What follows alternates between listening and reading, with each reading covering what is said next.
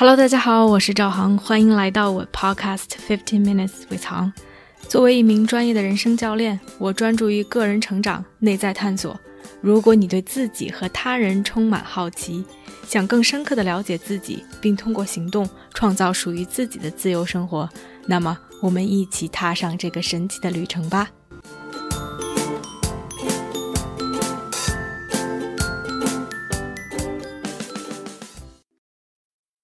Hello，大家好，欢迎来到这期的 Podcast。这期 Podcast 有一点特殊啊，因为一般每次请嘉宾来访谈，都是我找一位嘉宾，然后我有一些问题，我们进行一系列的讨论。这次我没有请一个嘉宾，我请了一个 主持人过来，所以是呃，instead of 我来问问题，这个嘉宾来回答，这次变成了。主持人来问问题，我来回答，算是对我的一期有一点自恋，对我的一期专访节目。嗯，想做这个这么一期节目的原因，其实是因为最近的一个决定，以及之后可能引发的一系列变化。嗯，我跟兰哥，就是我老公，我们两个准备开始流浪的生活。嗯，不光是说去不同世界各地去旅游，同时也是说去体验当地的生活。以及我在这个过程中还会一直工作，嗯，兰哥最近辞职，然后我们的计划是从八月到十一月份会去欧洲，然后之后有可能去非洲，然后南美，基本上行程现在是不定的，只是嗯，八月到十一月欧洲这件事情是定了，在多伦多这边也会把房子给退掉，嗯，东西给卖掉，剩下的可能存到这种 storage 里面。嗯，不是说简单的一个去旅游会回来，而是说会暂时过着一种漂泊不定的生活。一方面，我还会继续做 coaching，嗯，part time。另外，也想去当地体验一下当地人生活的状态。我们在会在瑞典待四周的时间，在一个农场里面，嗯，做 kitchen and animal help，就是在他们农场里帮助照顾动物，以及帮他们的餐厅里面去。打打工，然后这样去体验当地生活，所以有做了这个决定，以及告诉了一些朋友，同时最近告诉算是官宣吧，就是在 social media 上告诉大家之后，有不少朋友来问我这个背后的原因，也有一些人觉得很羡慕，嗯，大家的反应不一，所以觉得还是一个挺有意思的话题，于是请 Trinity 来。Trinity 在之前的节目也来过，但是这次是以主持人的身份，一方面是聊一聊这个背后这个决定背后的一些原因，以及可能想深入讨论一些大家可能都比较感兴趣，Trinity 比较感兴趣，可能我也愿意分享的一些话题。所以这个算是一个这录这期节目的一个目的。然后说了这么多，我我把话筒交给主持人。Hello，大家好，我是 Trinity。呃，说我是主持人，其实我就是一个工具人。就我们听到了，行听到了很多关于他这个决定的问题，然后我也一天到晚都有各种各样的问题。行说你有这一千个为什么，你不如来 Podcast 跟我录一下，这样子呢，我也可以跟大家回答一下，分享一下我的想法。然后确实，我觉得行的这个。呃，生活方式也是我比较向往的啊，所以说我也有很多各种各样关于他生活方式啊啊，他的价值观呀、金钱观呀，他在这个流浪呃航与蓝的流浪记的过程当中，他对这些事情是有什么样的期待和想法，我也非常好奇，所以嗯，废话不多说，我们就来。反问一下这个行他的想法，嗯，行，你先解释一下，你觉得，哎，你做这个决定是大概的直接原因，然后是为什么在这个节点来做这个决定？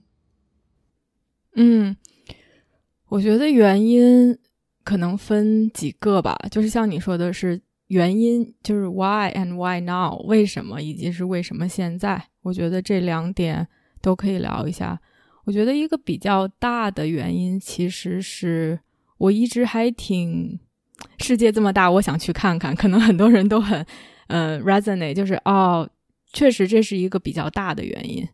嗯，但是我觉得我想去看看这一点，我我喜欢旅游，但我又觉得其实旅游和实际上去一个地方居住生活是不一样的感觉，所以我可能更向往的是去不同的地方生活体验的这样的一种感受。我觉得这个好像一直是我长久以来的一个向往吧，但是各种各样的原因，可能一直就是没有实现这件事情。然后可能就牵扯到了 Why now？为什么现在时间这个节点？嗯，各方面的原因，天时地利人和可以说是。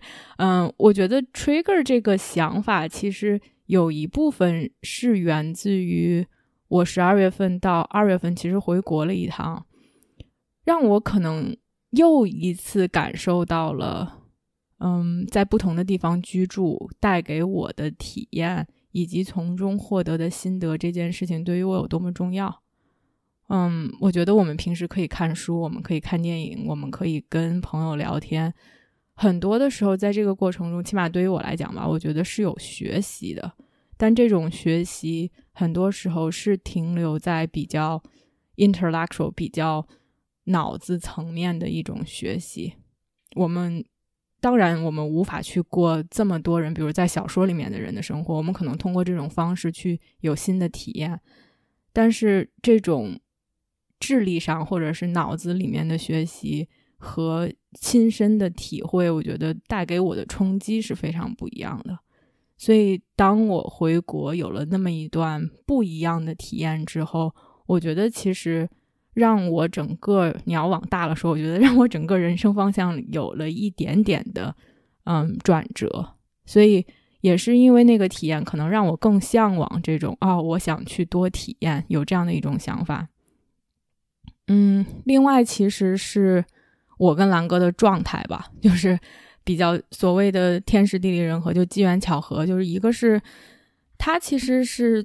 在会计这个领域做了十几年，然后也是做的挺不错的，只是也做的很辛苦。然后同时可能到达了一个节点，他觉得，哦，他想稍微休息一下，重新调整一下，以及去探索一下还有什么其他的可能性。所以他的想法就是他已经辞职了。当时我们去商量这件事情，就是想 take a break，想稍微停一段时间。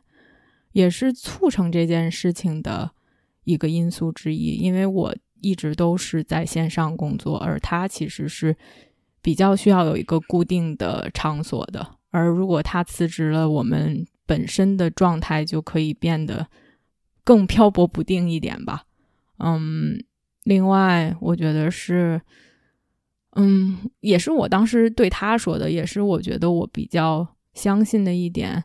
当我们有的时候可能，尤其是所谓的一个篇章结束，像他，比如说啊，可能之后不一定会在会计这个领域从事工作，或者当我们觉得我们想去探索一些新的东西，但又没有想法的时候，我猜测很多时候是由于我们体验的局限性，就我们现在只能看到我们所看到的东西，但是这里面可能没有什么让我们特别喜欢或者特别热爱的。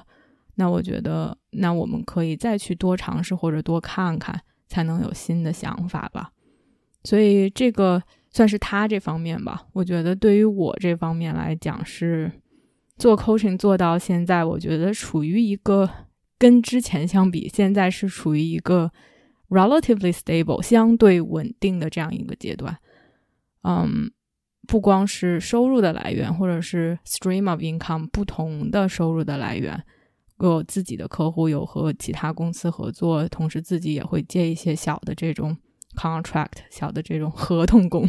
然后，嗯，让我觉得，嗯，不是说我在一个非常 steep learning curve，我在一个非常进阶的，我要花很多时间去投入到事业上。我觉得一直是有成长和进展，但是是一个更细水长流的过程。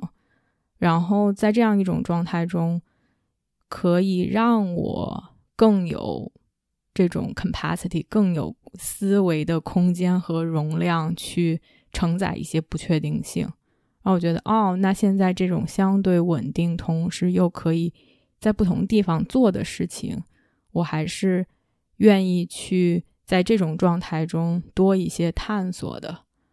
嗯，所以可能就是张兰的状态，我的状态，然后以及可能对这件事情一直的一个向往，然后在这个节点促成了这样一件事情的发生，让反正我们两个可能当时在商量这件事情，都觉得是我们比较有 energy behind it，我们都觉得这件事情是是我们现在想做的。我觉得，哦，那那既然这样，那就去做呗。就是其实做决定。到行动是一个非常快的过程吧？就我们可能三月份，哎，讨论了讨论，然后大概做了一些 research，四月份就开始去办签证，就是非常非常快的就让这件事情开始运作起来。嗯，我觉得也是因为各个方面的因素促成了这样一个决定，让它发展的比较快。对，非常的突然，作为朋友来讲，所以我也很好奇，刚刚行业。呃，包括了很多点哈，我觉得都很有意思。那很多人可能会觉得，像你说的，这对你来讲是一个嗯学习方式，是一个体验，是很多东西你很期待去做的。那么你觉得你选择的这个呃计划，你来做的这个计划，它是它跟去旅游，它跟你说，哎，我们嗯。放一个假，然后自己出去玩儿，然后那玩法你可以选择是很游客的玩法，还是很去体验生活的玩法。但所以你觉得你的这个决定跟呃去旅游呃或者出去玩儿跟休息一下有什么不一样？我听起来更多的是你选择了另一种生活方式，或者是一个不知道什么时候呃有截止日期的这么的一个生活阶段。你觉得呢？对，我觉得就是你，当你描述这两种的时候，起码给我的感受吧，我想象中的去旅游是说，呃，起码我的长期计划可能是我还会待在多伦多。如果是这样的话，那我们不管是多么长的一个旅游，或者多么长的一个放假，我们的预期都是我们会回来。所以，我觉得这是一个比较大的区别吧。我们现在的预期是不确定，就是我，因为我们会把多伦多这边的东西都给清掉，然后会肯定会存一部分东西在这儿，但是我们之后会不会在这儿生活，其实是打一个问号的。所以这两者起码给我带来的感受是不同的。嗯，我们的那一种可能更多的是带着的期待，是在旅游的过程中有一些新的想法和探索。然后更多的是走一步看一步，可能到了某一个节点，又会觉得，哎，这个是我们更想要的，或者是其实我们以为我们很喜欢这种方式，说不定我们过了三个月觉得就回来了，就是觉得哦，其实不适合，或者我们更想要一个稳定的生活，我们现在也不知道，但是是起码更 open ended 的一个状态吧，然后去进行这些探索。对，就是很开放式的，而且你们做的所有准备是说，哎，好像把这里的游戏进度清零了，然后你们如果要去另外一个地方开始新的篇章，就是你们也是完全准备好了的。嗯，明白，是的。嗯，那其实像你说的，你和蓝哥都有很多各种各样很期待的、很正面的情绪。嗯，不能说负面吧，但是有没有一些没有那么正面啊，或者比较对相对来说没有那么积极的情绪？你们现在或者你现在正在经历呢？呃，我其实不知道他啊，就是 I I can only speak for myself，没有那么正面的情绪。我觉得整体，当我想起来这件事情的时候，还是比较期待、比较兴奋的。本身这件事情就是一个转变，转变可能就会意味着我在这里面的生活会有一个不能算完结吧，起码是相对现阶段的一个不一样的一个暂停也好，或者是完结也好，用什么词形容它？对，可能就还是比较舍不得这边的朋友。你说，如果是 quote unquote 的负面一些的情绪，嗯，我不会觉得，如果我走了，我的这些朋友跟我就断了联系吗？或者是我们之后就不是朋友了吗？我觉得这个不是我的想法，但是我觉得我比较深刻的意识到，嗯，时间和距离可以给关系带来的影响。我觉得这件事情，嗯，我是非常有认知的。那这个关系，就我们这个之后，我们的关系会发展成什么样子？我觉得是比较不确定的。呃，也有可能朋友会因此而疏离，也有可能朋友会，我们的就是友情会变成另外一种形式。嗯，我倒不能说我会 concern，我只是说我意识到这一点，然后同时一方面我会蛮珍惜现在可以和多伦多的朋友在一起的时光，同时另方另外一方面也。也会觉得哦，那之后可能会不一样，所以你要说所谓的负面情绪，可能这这一点吧。明白，就是感觉是在这一个章节和这一种这一群朋友的这种相处方式会发生一个改变了，然后可能是一个道别啊，或者是一个暂别。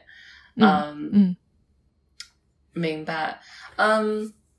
那我们继续聊一下，呃，我们继续聊一下，就是在这个决定哈背后的一些想法和可能大家其他朋友可能会有的一些问题。嗯，你觉得就是呃，你和兰哥像你说的，哎，好像是有一点机缘巧合，正好都。呃，叫什么？对，到了这个节点是你们俩都可以做这个决定的。但其实我作为一个朋友和旁观者来看，我觉得其实不是的。我觉得你们在日常生活当中和你们过去这么多年来的呃规划或者选择，其实是呃把你们放在了一个可以做这样决定的节点。我觉得很多其他的朋友不一定可以像我说，哎，我我说我向往，但是我又有一点。犹豫说：“哎，我向往，但是其实我没有让自己 set up 建立好，可以做这个决定。嗯，那你可以讲一下，嗯，你在做这个决定、选择这样的生活方式的时候，你呃，什么东西是你觉得很有价值的？什么东西是你觉得可以随时呃放下？不是说它没有价值，但是你可以放下它的。”嗯，你说什么东西是很有价值的？有一点牵扯到很 personal，就是所谓的 personal value 吧。我我自己觉得非常，对于我来说是非常非常重要的。嗯，其实是我我自己想了想，我在做决定的时候，我也在想，哎，什么对于我来说非常重要？其实是自由。说的有点就是俗套，但我觉得自由并不一定是指。大家一想到自由，可能是财富自由，或者是比如我们的这种生活方式是一种所谓的非常自由的、不受地理局限的自由。但可能我更觉得是一种为自己做选择的自由。可能我对这个东西，这个东西对于我来说太重要了，也是因为我你刚才在问问题的时候说，好像我们的生活 set up in a way 可以让我们去做这样的决定。我在想，就是哎，我们的生活到底是什么样的一个组成和建立，让我可以去做？我觉得可能很多会牵扯回来我我自己自身对自由的这种向往，所以我们本身的生活就会少了一些束缚和少了一些这些条条框框，嗯。让我可以更去比较自由的去为自己做选择，我觉得这件事情对于我来说还是挺重要的。嗯，另外其实是你说 adventure 也好，可能跟这个相关的也是最开始提出来的，就是哎想要去多体验。本身的所谓我的学习方式可能更偏向于这种体验式学习。就是 experiential 的 learning，我觉得对于我来说还挺重要的。然后以及是在这个过程中的与人的交流和在不同环境中听到不同的声音给我带来的思考，我觉得这一点也是对于我来说比较重要的吧。嗯，你要说什么是可以随时放弃的？我觉得有一些东西，比如现在我生活中，其实我是非常 appreciate 的。然后，但是我猜测，当我们开始漂泊、开始游荡了，那个东西可能会更少。比如说，生活的一些 routine 和一些 structure，就是一些比较固定的 schedule，我们就会在什么地方做什么事情，我们就会每天是一个什么样子。我觉得其实我还蛮 value 这些的，我觉得这些是重要的。但是我猜测，可能在这样的一个阶段，这些东西就会少一点。没有什么好坏吧，只是一个我需要去调整和磨合的一个东西。我感觉我可以提供一些我的观察，我会觉得，你说，行跟其他我的朋友或者包括我自己还挺不一样的。我觉得就是你们对于。东西物品的那种，呃，就是不能说不在意，但是，哎，我觉得你还像你说，你还是会很喜欢，很 appreciate。但是，我觉得你们对拥有任何的东西没有太多执念吧。就是包括你们在多伦多住了很久，然后你们觉得哎租房子也很好，然后家里也不需要有很多各种各样的家具，然后我们你过生日的时候，我们想给你买什么东西，你也说哎呀别给我买东西了，我已经很多东西了。然后我觉得就是各种各样这种呃物理的东西，我觉得感觉到你们没有什么太多的执念。哦。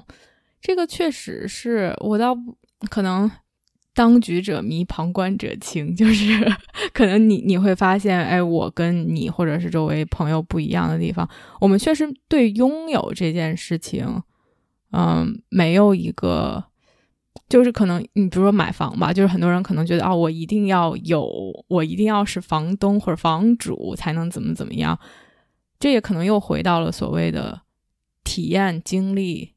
和拥有，我觉得对于我来说更重要的是体验。我并不觉得，我虽然我不是这个房子，我没有买这个房子，我是租的这个房子，但我依然觉得这是我家，我依然觉得我是这个家里面的主人，因为我现在就是住在这儿，然后我也住的非常的舒服，所以这和我买没买这个房子，我觉得没有什么太大关系。所以也是可能又回到了我更在意。经历和体验 versus 就是说拥有一些东西吧，嗯，另外买东西这件事儿吧，我觉得在多伦多确实是，尤其是可能在和我之前在美国住相比，我觉得在多伦多住的确实买东西比原来买的少很多。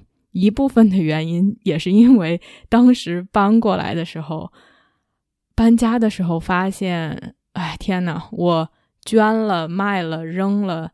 太多的衣服鞋，我当时觉得我简我是蜈蚣吗？我哪需要这么多鞋呢？就是有太多东西，发现自己就无意中买了，然后又放在那儿，其实也没有什么太大用。然后清理搬家的过程，我觉得也让我意识到，我们其实每一个人也不能说每一个人吧，其实我对物质上的追求又没有那么高。就或者是说，比如大家送礼物，我也会很珍惜，也会很感动。但我觉得感动的或者是珍惜的，不是那个东西本身，而更多的是大家在意，然后大家想要去一起 celebrate，想要一起去 spend time together，会愿意为你花时间这件事情本身。那我觉得东西本身就不重要了。那我们可以一起。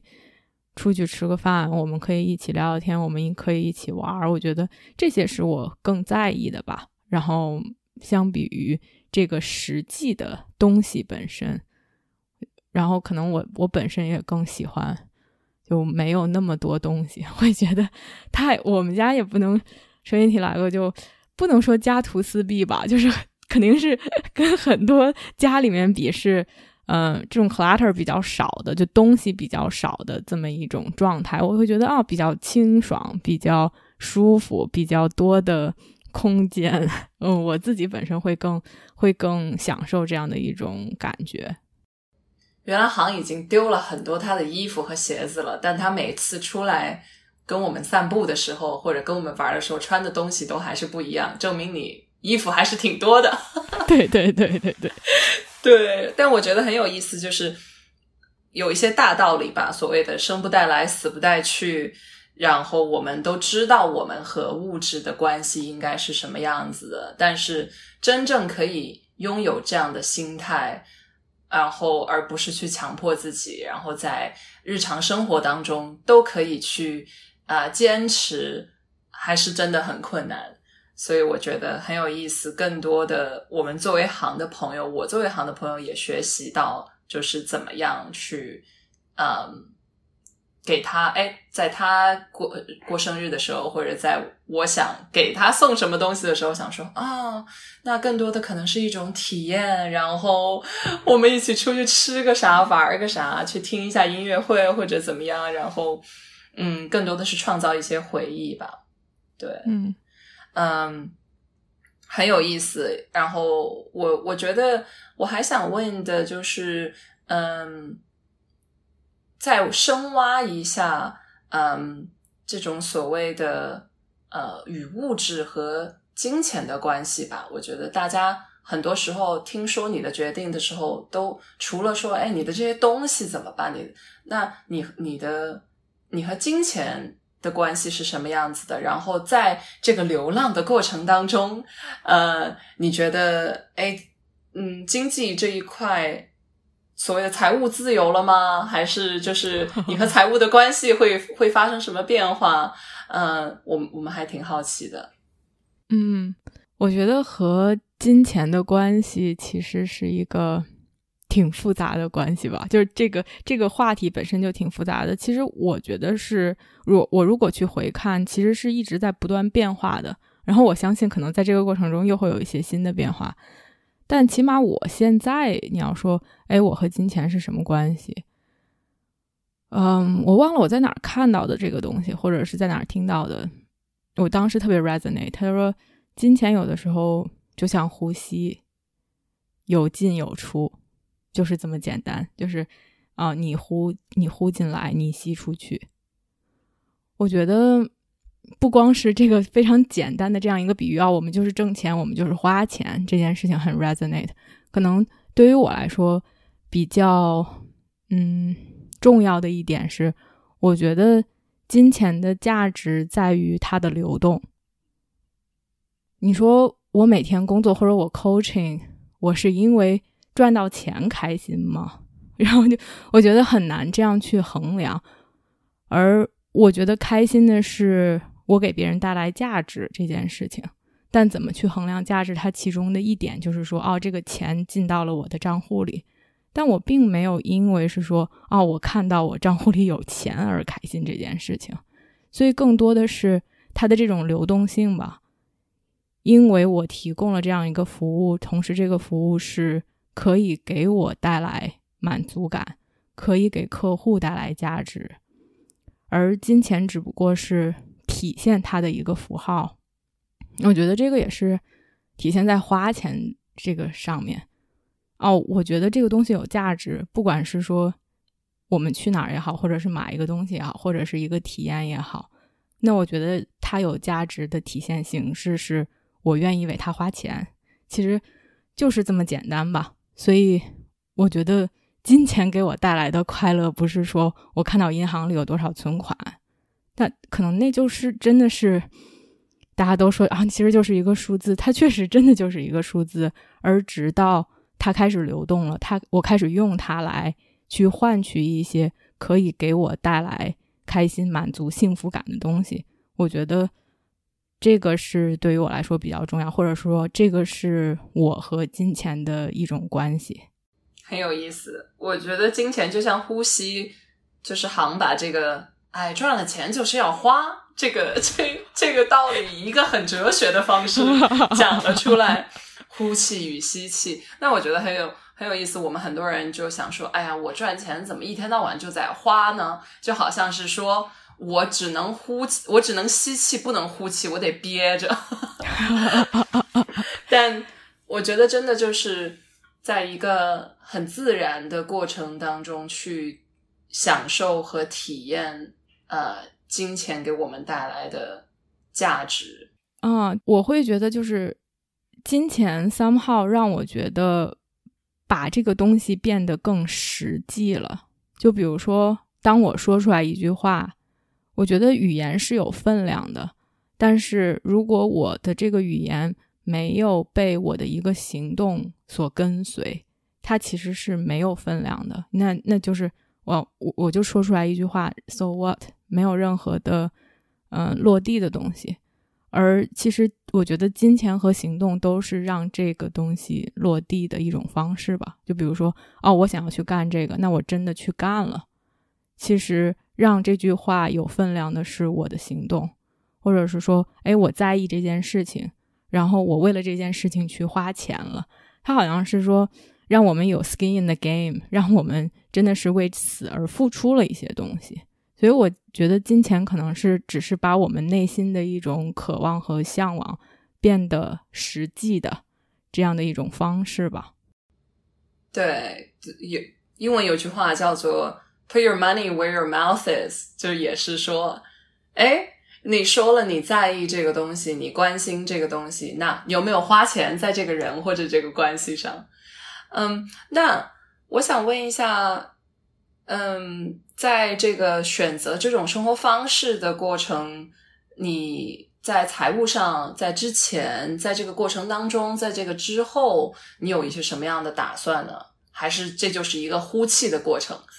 哈哈哈！哈会吸的，会吸的。呃，其实之前也没有太多打算吧，之前就是正常。然后，当然肯定是稍微想了一下，哎，那在这个过程中，我们怎么支持自己啊？我们是就要去，嗯，花之前的一些积蓄吗？我们 OK with that 吗？所以几方面吧，一方面是我肯定还是会 part time 工作，所以不会是只呼不吸，就是肯定还是会挣钱的。嗯，所以，但是。我现在的设想可能到时候也会不一样，但我现在的设想是我会 part time，我会半职，我不希望，嗯，我现在设的 maximum 可能是每周二十个小时，就是半职工作的这种状态，然后会花更多的时间去体验生活，然后去旅游，所以这个肯定是一部分可以帮我们带来嗯一些收入的，然后另外就是我开始提的这种。这些 volunteer 这些志愿者的想要去当地体验生活的，他们的这种设置是你去提供你的服务，他们当地的这些人会给你提供住宿和吃饭。其实那是很大的一块儿。虽然我们去选择参与这些项目的初衷并不是说为了省钱，但它肯定是一个好处之一。就我们在瑞典待着这四周，在农场上是。基本上不会有太多的支出的，嗯，所以现在一方面是我这边肯定是会半职工作，然后可能中间如果我们在参与一些这些样的项目的话，会省一些钱。另外，我觉得可能到时候就会看吧，我觉得会是，哎，到那那一步，我们会再去想，哎，我们现在是一个什么样的状况？我们还需要再多挣一点钱吗？还是说我们现在就是比较 OK 的这种状态？嗯，我会觉得，如果我们会希望，哎，好像花的有点多，我们需要再挣一点钱的话，一方面肯定我还是可以再去，嗯，延长自己的时长呗，就是，哎，那我多工作一点，或者是再去联系一些这种小的 gigs。嗯，我觉得蓝哥也是 open to it 吧，就是如果哎，我们都需要再稍微挣点钱补充家用的话，然后都是可以再去。嗯，赚点零花钱起码是，然后这个就没有特别详细的计划，只是说到了那个时候再看。嗯，就是行，你有提过之前你有一些各种各样的合同工啊，我觉得这个很有意思，因为现在的社会大家还是很接纳，就是我们有一个主业，然后这个主业呃，在一定程度上是我们寻找到的花的时间最少、赚的钱最多的这么一个主业吧。就是我们还是很很在很在行的，然后我们也有很多各种各样训练了，然后让我们可以来做这个主业，嗯。然后一定程度上最大利益化，我们通过这个主业，然后我们就花最多的时间在这个主业上。但像你说的，嗯，你是非常 open 去呃接纳各种各样不同的合同工，嗯，那你在选择你比如说需要补贴家用的时候做什么样的工作，你有想法吗？嗯，就是其实我现在都是合同工，就嗯除了我自己的。Private client 就是直接找到我和我做一对一 coaching 的。其实我和其他的公司的合作和平台合作，然后以及接的各种各样的这些小活儿，都是以一种合同工的形式。嗯，我觉得可能作为跟大多数有一个全职工作的人不一样的地方在于，那这些就是组成了我的收入。所以并没有是说哦，所谓的主次，只是他们都是我收入的组成部分而已。然后再选择接什么样的活儿，我觉得现在其实是比较稳定，因为就是我等于有一些和我比较长期合作的公司和平台，那那些其实都是在做 coaching。然后，嗯，另外我接的一些还是跟这个领域相关的。就我自己也是想过这个问题，就是哎，我我到底要遵循什么样的原则在挑选这些的时候，嗯，比较重要的原则还是说我起码我是认可的，我是觉得这件事情有价值的，这件事情是可以给我带来满足感的，然后肯定是下面更多的就是说。有一些其他的因素，就比如说他是不是有创造力，然后他到底能给我带来多少收入，嗯，他有多少是我觉得无聊的事情，就是这些我都会考虑。我我觉得现在没有一个工作是说他满足我所有的条件，就是赚钱赚的又多，我又有满足感，我又不需要干无聊的事儿，我又能感受到我在一个团体里面，就是所有都满足的。我现在觉得好像还挺难的。但是，我这些的分布会让我整体达到一个比较满足的状态。就是有一些合同工，其实我对他的要求是，我也比较直接的告诉和我签合同的这个人，就是这个工作可能我每周只能干十个小时，就是到头了。因为我觉得，如果我干的再多，我会觉得太无聊。但是它比较稳定，它能给我带来一定的收入。然后同时，我是觉得相对有意义的，所以那些稍微繁琐一些的事情是在我一个可以承受的范围内，那我就可以接受。所以，depending on 这个工作的性质和种类，以及我想从中得到什么，然后我现在是整体上给我达到一种比较满足的状态，我觉得就是 OK 的。嗯，这个很有意思，因为我觉得我们有。太多各种各样的想法和要求，然后就好像跟我们找对象一样，就是我们 对于对象也有各种各样的要求，希望他满足我们的所有需求。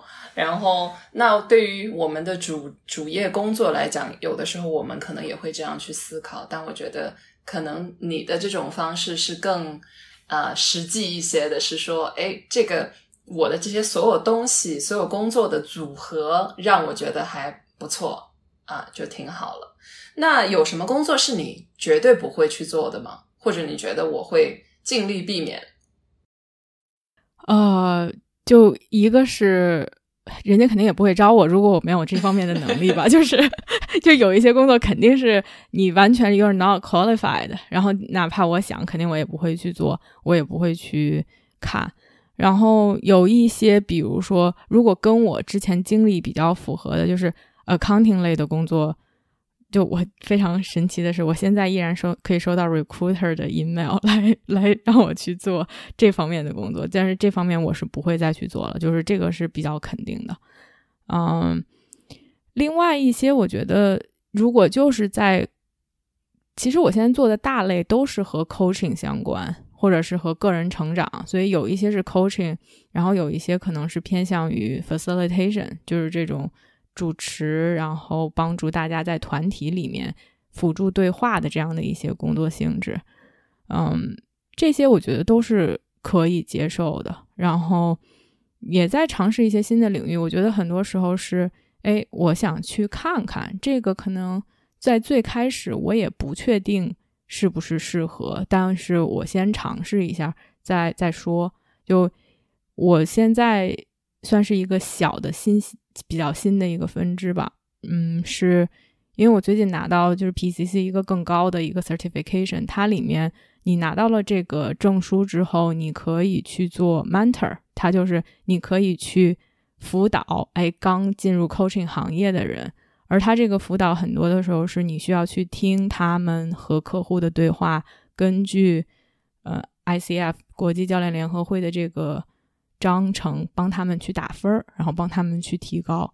你说这件事情，我觉得可能不是特别有意思。就是我我的第一想法就觉得，哎呦天呐，就按照一个章程规章制度，然后给人打分儿，这个到底是多有意思的一件事儿？我其实不知道。但是我肯定是可以看到它的价值的，所以我现在就觉得，哎，那先尝试一下，我可以先去上一个培训，先去看看自己可不可以做这件事情，然后甚至接几个客户，看看，哎，这件事情我的体感到底是什么，再去决定。所以你说大方向其实还是比较在我现在的这个领域的，然后然后做一些尝试吧，但是。这个主要是说会给我带来经济来源的这些事情，我觉得另外的一些事情可能是我不一定擅长，我可能没有经验，但是我觉得哎还挺有意思的，我想去做。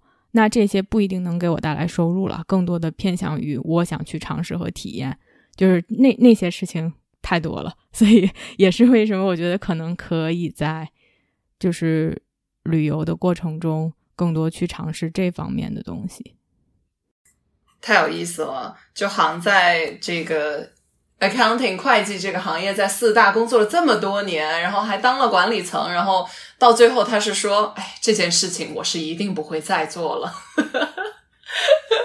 对，哎呀，真的是，我觉得没有给我带来特别多的满足感吧。明白。对，嗯。然后我觉得挺有意思的是说，呃，行刚刚提到哈，跟 coaching、跟个人成长教育这一块，肯定是你最大的呃热情所在。但是你也跟我提到过说，哎，去出去在流浪的过程当中，去给农场呃切切菜、喂喂牛，你也觉得挺好的。我觉得就是一些其实一些很很接地气的东西，你也是很愿意去尝试的。对，其实有很多这些比较你说 random、比较奇怪的、不切实际的想法。然后我觉得，哦，那其实这段时间，那既然花时间去旅游、去体验生活，那就是可以去尝试一些这些。倒不一定说我之后想去当一个农场主，但是我觉得 who knows，就是我不，我真的无法预见我在这个过程中会有什么新的体验。然后，跟这个比较类似的，其实是我非常 OK 去体育用品店卖卖鞋，就是 跟跑步相关的，就是这个也是自己的兴趣。但你说我会一直去做这件事情吗？我我应该不会吧。然后，或者是除非这个从这个中又能衍生出其他的。但是我觉得，哦，跟人打交道可以帮助这些刚刚开始跑步的人。给他们一些指导啊，大家可以交流啊，我觉得其实是非常有意思的事儿，也非常有意义的事儿。然后做饭，任何跟食物相关的东西都是非常愿意去尝试的。嗯，对，但还有其他的一些就很 random 的吧。然后希望在这个过程中可以有更多的机会去尝试。对我，我觉得其实很有意思的是，我们每一份工作其实都是我们一个阶段，就是有的时候可能我们想说，哎，我们会在这一份工作或这个行业做很久，啊，有很多各种各样的野心和想法和计划，但其实也就是这一个阶段我们想做的事情，我们也不知道。所以我觉得，当我们愿意去尝试。包括我自己想吧，哎，我其实很愿意去卖唱啊，我也很愿意去做饭呀。我觉得，哎，你要让我一辈子干这个，妈呀，饶了我吧。但是，如果是一个限定的阶段，我觉得去体验、去学习是非常非常有意思的。然后，可能是我这种做业务、做销售背景的，我想告诉你，就是你愿意赚钱，你你愿意做这件事情，你就可以赚到钱。好好好，没问题，争取从中赚钱。对，就是你刚才说的那一点，也让我想起来，因为其实我接的其中的一个所谓小的合同工吧，是帮助这些他们本身这个公司有一些项目，然后都是做这种个人成长转行，其实比较偏向于转行这个方面。然后在这个过程中，真的是。让我最震撼最大的就是转行这件事情，或者怎么帮助人转行这件事情，对于我来说不是所谓的新鲜的事情，呃，但是他们 program 里面来的人，他们面向都是美国市场，很多都是跟这些大学合作，他们的 alumni，他们这些毕业生，所以我看到的人就是从二十多岁非常年轻，可能刚刚进入一个行业两年之后，哎，我想转行，最大的来的这些客户或者是来。参与者年纪大到七十多岁，还在觉得哦，I have more to give，我还是想要去创造些什么。其实就光看到他们这些人都让我觉得非常的 inspiring 吧，而且看到他们的工作，有的时候就是觉得 mind blowing。所谓的用你要用标准去衡量的话。很多人他们已经是就是真的是社会精英，而且他们合作的这就就是有哈佛、有 MIT，就是非常厉害的这些大学毕业的人。你任何可以想到的职业，任何可以想到的头衔，你都可以在这里面看到。然后他们都说我想要转行，所以让我觉得这件事情就是太正常了。可能人就是这样吧，就是可能我们在一个行业里面做久了。就会看到一些我们之前没有想到的事情，或者就会让我们感到不满足。然后自己的人生阶段的不同，我们就是需要会调整。所以这件事情，所谓的去转行，或者所谓的去重新探索、去尝试，就是每个人都会经历的。只要你想，所以好像在这个过程中，让我把这件事情更 normalize，觉得这就是正常的，versus 可能。我起码，或者是我长大的这个过程中，或者看到我们父母更多的其实是在一条职业的路上 做一辈子，可能那个是比较正常的。而到现在，我反而看到的是说，其实换很多的职业或者做很多的尝试，是更正常、更普遍的一种现象。嗯，对，然后。而且，就比如说，哪怕做 coaching 这件事情，我觉得现在依然是给我带来很大的满足感，依然是让我觉得非常有价值的一件事情。但是现在的状态和我刚进入 coaching 领域的状态肯定是不一样的。我更能体会到他的，他给我带来满足的同时，可能又有一些无法满足我的地方。然后，那我也到了，哎，我愿意在这个领域里再去进一步发展吗？还是说，我可能想做一些别的。我觉得我也不知道。我是觉得，不管怎么说，coaching 肯定都会以某一种形式出现在我的生活中。但是我愿意一辈子或者是一辈子全职去做这件事情吗？我觉得现在依然是一个问号。然后，那我能做的只是说，在我没有决定之前，我依然是会百分之百的投入到这件事情当中。但我也愿意花时间去思考、去探索一些其他的领域。明白，嗯，我想现在聊一下，就是关于归属感这个问题，因为我觉得很多人都想要做传说中的数字流民，就是哎，我随便去一个地方，我只要有网，我就可以工作。然后其实行你一定程度上就达到了这个要求吧，在你做 coaching，就是只要你有一个电脑，你就可以完成你的工作，然后可以赚钱。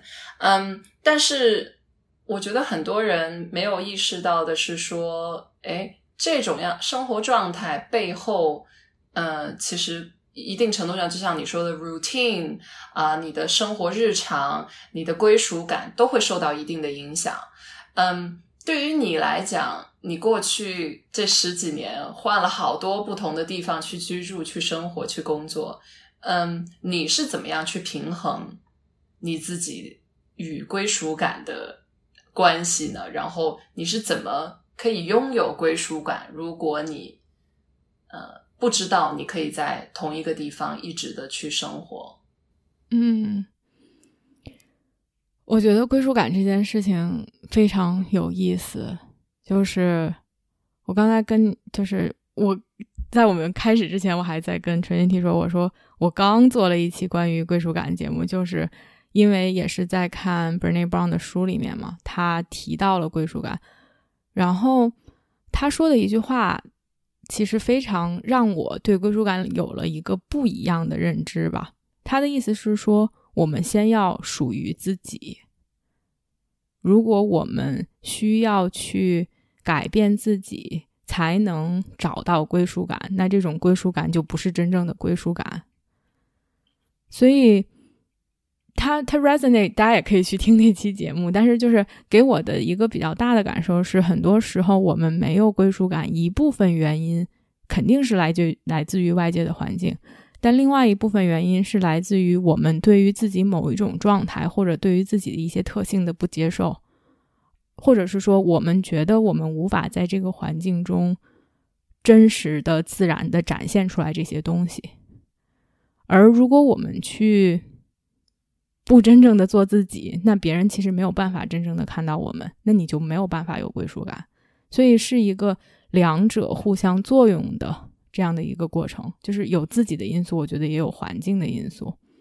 所以你说我和归属感的一个东一个关系，我觉得很有意思的是，我也在想，就是如果是我一个人去流浪，versus 说我和张兰一起，会有什么不一样的感受吗？其实从某种程度上来讲，我觉得他给我带来归属感，就是。会觉得，哎，那没有什么，就什么时候他都在，或者是什么事情，我们两个人都可以一起去解决。我们两个人的这种连接，我们两个的爱，我们两个，嗯，之前的这些经历和对彼此的关怀，就是 care，让我觉得，哦，不管我们去哪儿，其实都不是一个孤单的事情。我觉得其实这点还挺重要的，也让我更。可以说是更勇敢的去做这些决定吧，因为有一个人就是很 ground 的我。嗯，行又借机撒了一把狗粮，但是 我觉得很有借鉴意义的是说，他从两个方面，一个是个人层面，还有包括对于他来讲是家庭层面，这两个东西怎么样可以持续的给给你归属感。然后我觉得我也很能。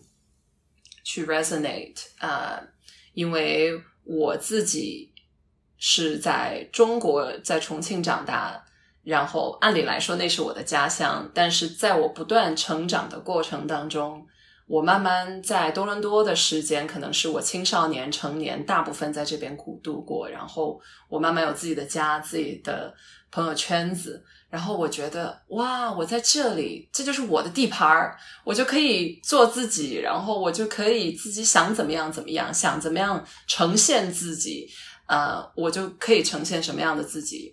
那么相比来说，我回到中国之后，还有很多亲戚朋友，或者是我会担心大家评评断我的目光，我反而会去嗯。play 去演绎一个我觉得我应该是什么样子的人，让我与我家乡的归属感反而变得更少了。嗯，对，我觉得其实是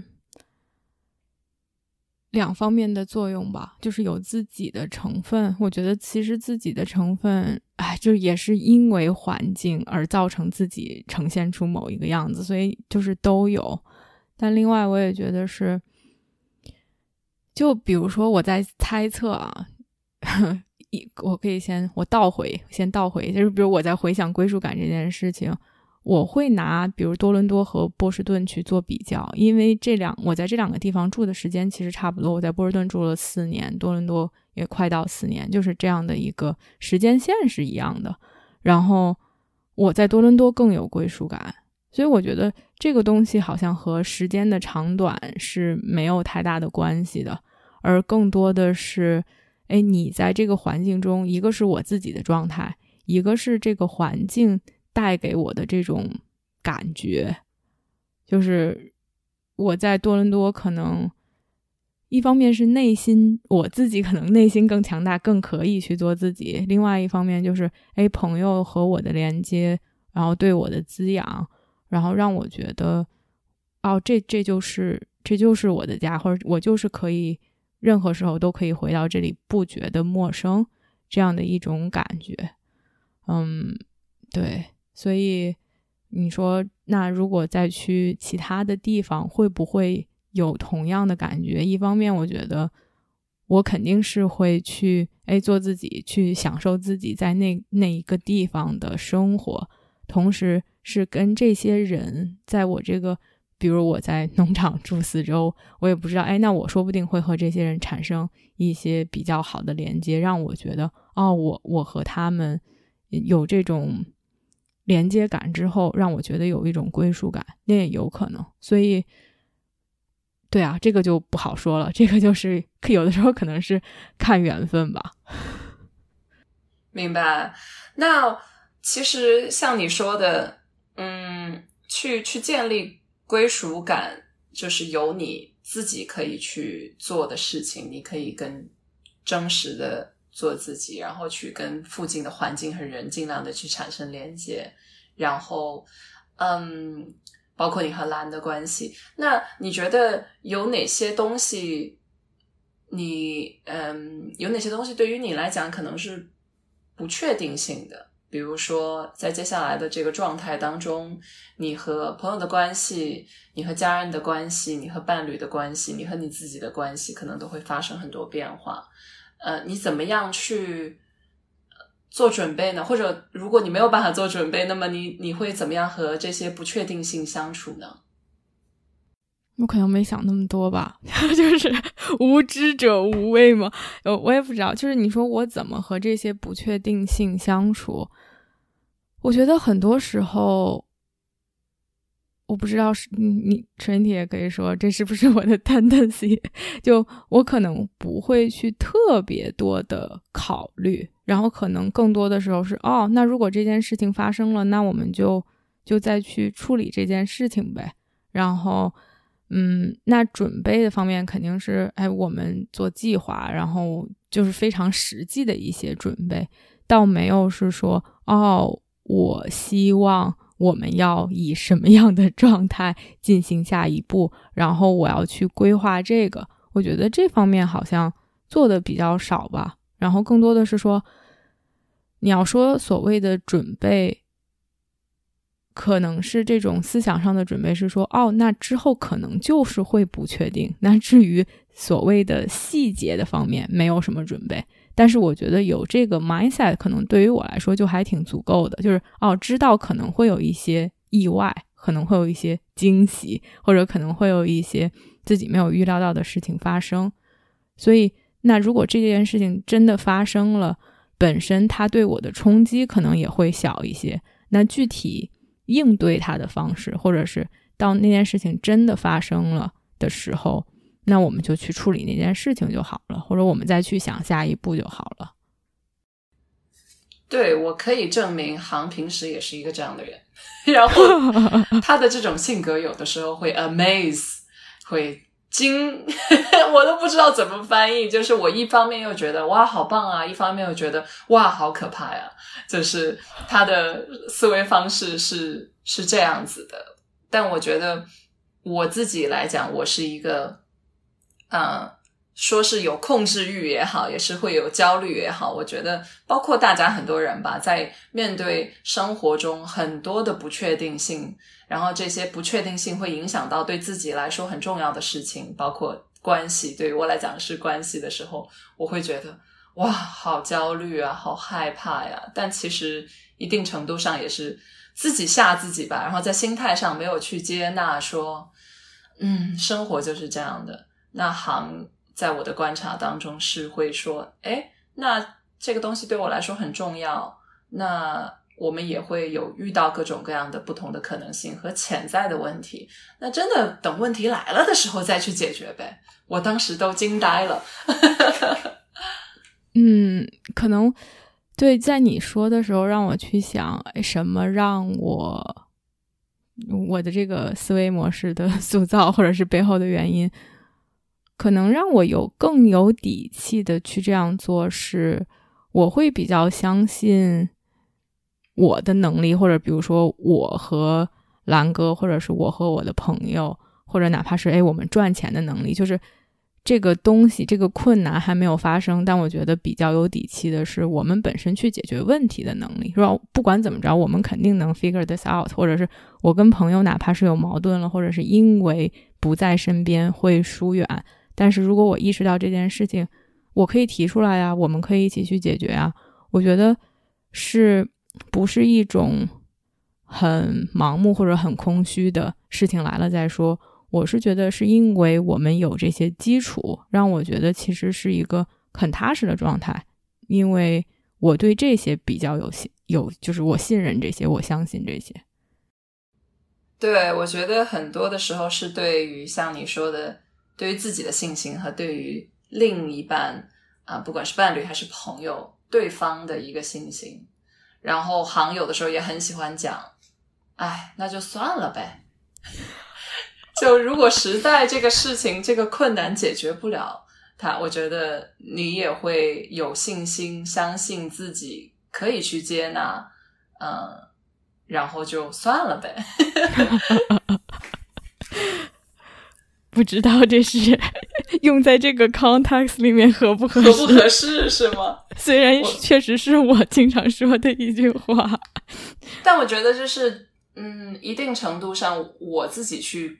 处理我的这些焦虑和不确定性，我有的时候会去想 worst scenario 最坏的情况是什么样子，然后嗯或者我害怕去想，然后这个害怕和这个呃最坏的和这些不确定性混合在一起，就变成一个很很可怕的东西啊！所以我觉得行这种，哎，他可以接受所有事情发展的走向的这种能力，一定程度上。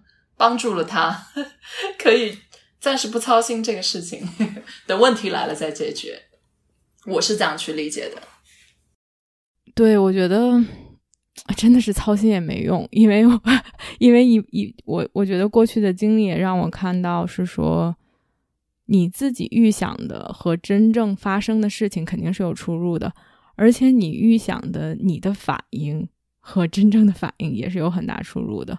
就我们在那一刻最真实的感受，我们的情绪，我们的想法，其实是很难以去预测的。就是，哎，我们现在这种很平和的状态，versus 说一件事情发生了，让我们很难过、很伤心、很生气。其实我们很难用现在的这种思维去预测我们那种时候下的反应的。那到那个时候，可能自然而然的就会。啊，我们不管需要什么，我们需要去调整，或者是，嗯，我们需要去发泄，或者是我们再去做思考，那真的是需要留到那个时候再说。明白，嗯，那我们现在来聊一聊，就是 What's next？就是接下来，呃，你觉得，你你你大概想象中的，呃，你的计划和你的生活会是什么样子的？其实现在唯一计划了的，或者就是还在 A 计划每个地方想去干什么，这个非常前期的这样的一个计划状态中吧。比较确定的是会在欧洲，从八月到十一月在欧洲，然后然后肯定定下来的就是在瑞典的那个农场，因为已经跟人说好了。之后。我们应该不会直接回多伦多，所以有可能是去非洲，然后也有可能是从那儿之后不知道，有可能是东南亚或者是南美，然后也要看到时候国内疫情的情况。就是所以所有的东西还是应该处于一个走一步看一步的状态，就是现现在定下来的就是这样，然后或者是没准儿我们不喜欢，说不定也有可能回来，但是现在好像嗯预测是会漂泊一段时间。太有意思了，行说了基本上等于没有说，然后我觉得你需要跟更多的人说好了，这样让你的计划可以有更多的确定性 和节点。我们都不知道十一月份之后去哪里来找你，到时候我会告诉你们的。好的，那你觉得在你离开多伦多之前，嗯，会有什么？想要去完成、想要去做的事情吗？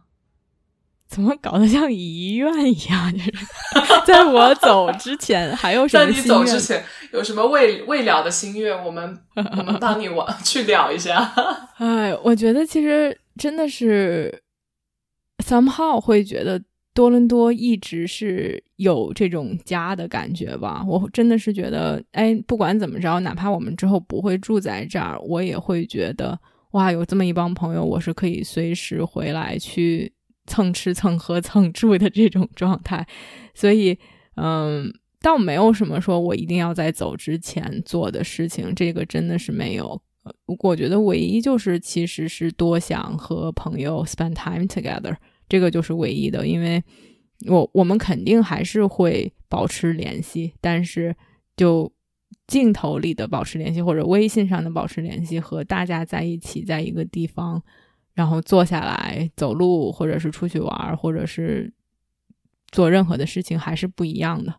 然后就可能唯一所谓的想做的，也就是要多和多和朋友见见面。那你觉得有什么在多伦多没有体验到的，或者想要去体验的东西吗？哎呀，没有体验到想要去体验的东西，我不知道啊。你咱俩到时候可以再 brainstorm 一下。我我真的是没有什么特别特殊的所谓的哦，跟多伦多这个地方相关的，说哦这个地方没有去，我一定要去啊，没有这种特别的想法吧。好的。多想一想，给 给我们给想要见你、想要约你的朋友也有一些 ideas。我觉得多伦多这个地方很特别的，还是它有各种各样的文化吧。我可能以前一直是想去，就是所谓 restaurant hopping 也好，或者 experience hopping，就是去哎，嗯。呃，Korean town、Greek town、Little Italy、Little Portugal，然后就是这些有各种各样文化、有各种各样美食和呃的和的地方都去体验。嗯，当然，行自己还有很多的想法，所以哎，你想到了之后跟大家再分享。好好好。嗯，你会提到说，你觉得哎，你和朋友的关系这不会是一个终止。但是你觉得，嗯，作为你的朋友来说，哎，呃，怎么样和你保持这样的关系呢？嗯，我觉得这还挺难的，因为我不知道大家的。他的第一句话是：“这这这是挺难的。”对呀，那就算了吧。没有没有，不是那就算了吧，是。我觉得其实每个人，我有的时候 amazed 吧，就是我周围有朋友是那种，他和他的朋友，就是比如说小学或者初中的朋友，然后哪怕不在一个地方，会非常保持联络，然后是那种非常非常长期的保持联络，而且是那种频率很高的保持联络，然后他并不觉得这是一件事情。就是说，哦，这是一个我需要去做的事，而是很自然发生的。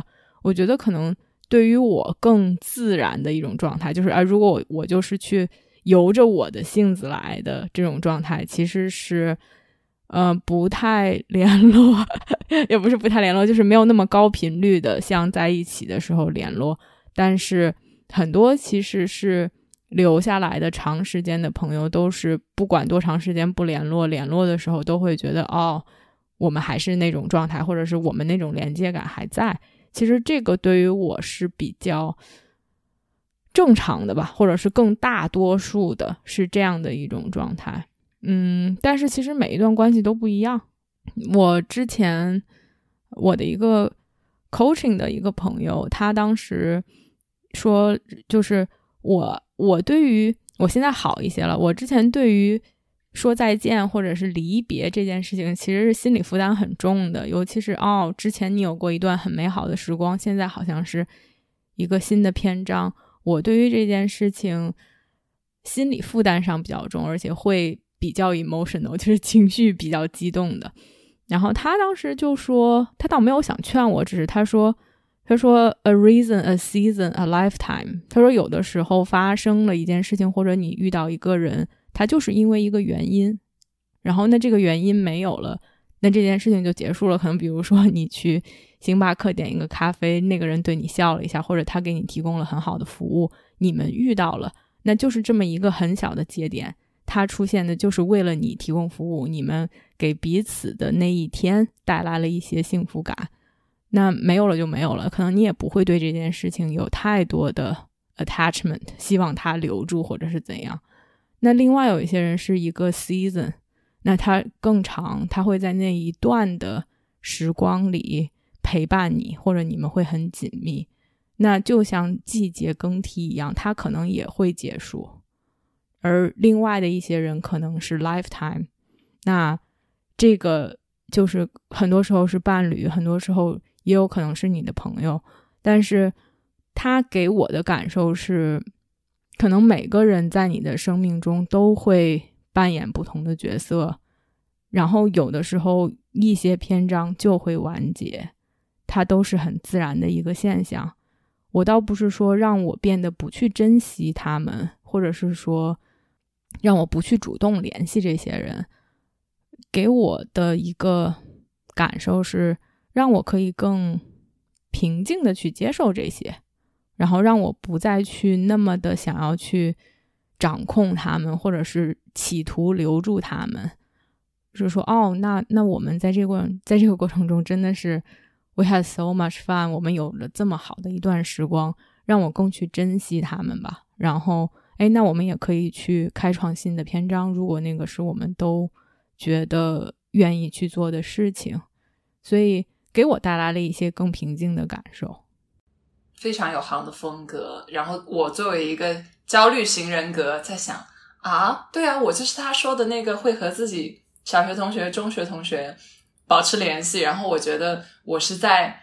和这些朋友们谈异地恋一样，就是我有 非常专注的去确保，嗯，这段异地恋我要投入一些什么样的时间和精力，然后去去保持这个连接吧。我可能会去提醒自己，我和这个朋友因为什么样的原因在一起，然后会去就有一些东西就会想要跟他分享。但是我觉得这个分享的动作，在我们。这么忙的环境当中，在我们的这种很快的生活节奏当中，其实是需要很 intentional 的。嗯嗯嗯。然后我觉得对于航来说，航很喜欢发朋友圈，我觉得超棒，就可以从朋友圈和他的 podcast 里边窥探到他的一些生活状态和他的一些想法，会让我觉得，哎，其实知道他最近是什么样的，知道他。呃，在干嘛？或者知道他现在慢慢的变成了一个什么样的人？通过他不同的这些体验和经历，我觉得是很帮助我，嗯，觉得 feel connected。嗯嗯，那行对于你来讲，好像就是 很不刻意。刚刚他那一段的嗯说法，但是你觉得有什么特定的东西是会让你 feel connected to？嗯。就是持续的能够感受到和这些人的一些连接吗？还是说你们不在一个地方，不去经历同样的事情就很难？嗯，我觉得其实是一方面，很多比如说像大浪淘沙，就是说哦，那这段时间过去了，好像是时间的这个水把一些沙子淘走了。你这也说的太难听了，谁是沙子？我是我是我被淘走了，就是我我觉得留下来的和我保持比较长时间或者见面依然 feel connected 的这些朋友，其实一部分都是我们有比较强的感情基础，就是哎我们在那一段时间里其实是很 connect 非常好的。那之后哪怕不在一个地方，让我觉得 connect 其实真的就像你说的是，哎 once in a while 我们不用很高频率的见面或者是聊天。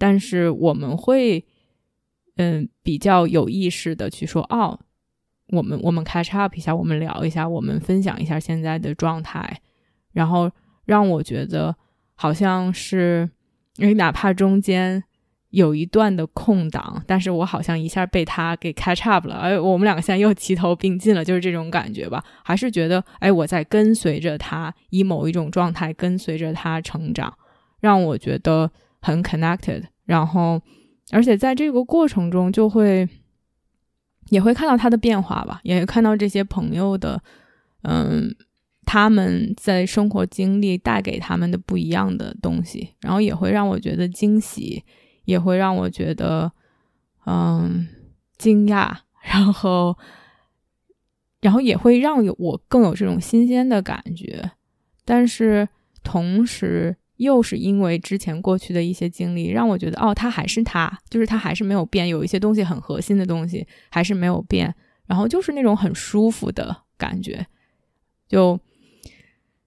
又又用不恰当的比喻了。我刚想说，就像你的 old pair of jeans，就是你的那个穿旧了的牛仔裤，就是那种很舒服。它不一定是所谓的最时尚的、最漂亮的、最 fancy 的，但是你是觉得最舒服的，然后，嗯，你最可以不拘束的那种东西，是依然保持住的。就是我觉得我和我比较长期的朋友，就是因为。这样的东西可以一直保持住，同时，哎，他的一些新的进展，让我会觉得，不管是我去主动还是他去主动，都让我们觉得是我们希望可以让彼此在生活中留住，哪怕我们现在已经不在同一个地方，不在同一个时区，嗯，这些新的境况和他们会在一些时刻互相想起吧。就是，哎，我觉得我是那种，我不一定非常。高频的和一些人保持联系，但是可能有一些点触发了我，让我想起他们的时候，我不管和这个人多长时间没有说话，我都会非常主动说：“哦，想你了。”或者是“哎，刚才干嘛干嘛让我想起来了你，然后怎么怎么回事？”我会比较乐意去分享这些。然后当他们同时也去这么做的时候，就会让我感到：“哎，我是被记得的。”对，说的我们现在都想成为行的老一条老裤子，一个非常有趣的比喻。我也想到一个比喻，就有的时候我和我的朋友去 catch up 去呃聊天的时候，我就会说，哎，我的生活有的时候像一个电视剧一样，然后这些。Episodes 这些集已经演出来了，已经发生了，但是我还没讲给你听，你还没看到我的这些 episodes，我帮你 catch up 一下，然后哎，但是我的生活就不管我们是不是在同一个地方，不管你有没有看到，你是我告诉你也好，怎么样也好，你你知道了之后，就会觉得说，哎。现在我知道这个剧集、这个电视剧是怎么样发展的，这个人物现在是什么样的，呃，我觉得还还很有意思。然后希望我们也可以通过网络和一些其他的方式和交流，可以呃 catch up with your episodes。呃，在接下来的几个几个月或者也不知道有多长的时间以内，肯定会的。就一个是春铁说了，我会。我比较经常的发朋友圈，然后另外我觉得也是一个非常值得去记住和记录的一段经历吧，所以肯定会在 Podcast 里面分享一些心得。然后另外也是受到我自从大家知道了这件事，很多人鼓励我开小红书，然后说让我就是录一些视频，然后。可能更偏轻松的，然后娱乐的，不一定是说所谓的这么偏知识类的，或者是个人成长类的。然后我觉得，哎，也可以，倒不是说，嗯，希望他怎么怎么样，而更多的是另外一种渠道，比较真实的反映生活现状的。所以，嗯，到时候大家也可以关注。很棒，就很希望多看到一些很呃有趣的，呃不一定是要很有教育意义，但我觉得一定程度上让大家看到呃你的这种不同的生活方式，你面对生活的时候呃的一些价值观，我觉得其实是呃和主流社会，特别是和中国主流社会小红书上其他的一些博主还是有很不同，嗯。还是很有竞争力的，我们都会想要来，我我会来关注你的。I can only speak for myself。好好好，好，还有什么行？既然你说像在讲遗愿一样，你有什么 last words？你有什么最后想跟大家分享的、说的，或者是呃激励大家、鼓励大家的？是录 podcast 把自己录死了，都变成遗愿了。没有没有什么 last words 吧，我觉得就嗯，挺感谢 Trinity 愿意来跟我再次来跟我录 podcast，然后来来问这些问题，然后来来讨论吧。我觉得也没有什么所谓去激励或者是鼓励大家，因为其实。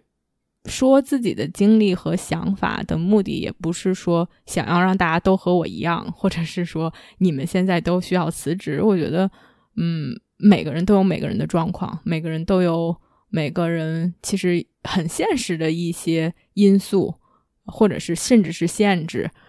然后，也这个也不一定是每一个人都向往的生活状态。所以你要说。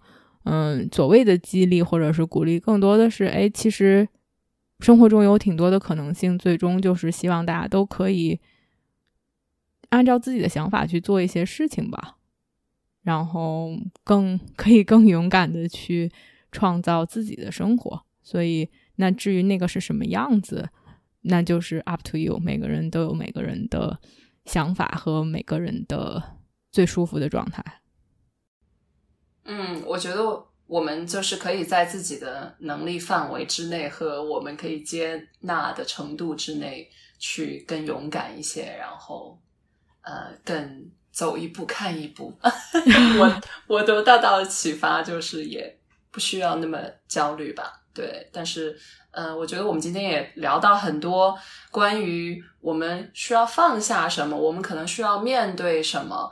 啊，不是那么容易，或者不是那么积极的一些东西，啊，我觉得也是给大家的一个 reality check，一个啊，就是我们都说啊，好向往这样的生活方式，但是其实需要思考的，或者需要去呃愿意去实践的东西还有很多。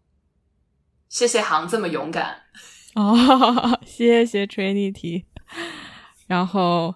在在多伦多之后的哇，两个月可以可以多 spend time together，赶紧的倒计时了。好的，谢谢。好的，好的，那就这样，拜拜。